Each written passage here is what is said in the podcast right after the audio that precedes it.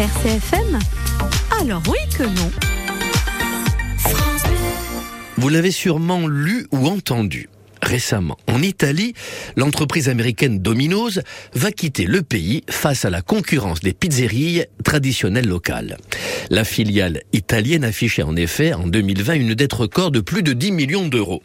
Alors comment ne pas se féliciter de cette nouvelle? Car elle prouve que le bon sens et surtout le savoir-faire ont eu raison d'une autre logique.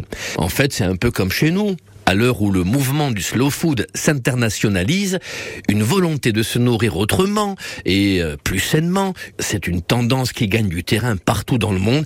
Eh bien, chez nous, comme tout arrive avec 15 ans de retard, on est en plein ce que d'autres sociétés veulent de moins en moins.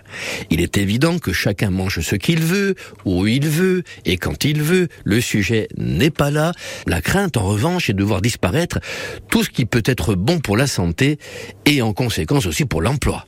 Peut-être qu'un jour, le Graal ne sera plus de faire la queue dans une voiture pour récupérer dans une boîte en carton un repas quasiment fait sur tapis roulant à louse ou tricatel, mais plutôt un accueil en boutique, personnalisé, où l'on prendra le temps d'échanger autour de produits sains, dans des circuits courts sollicités par le consommateur.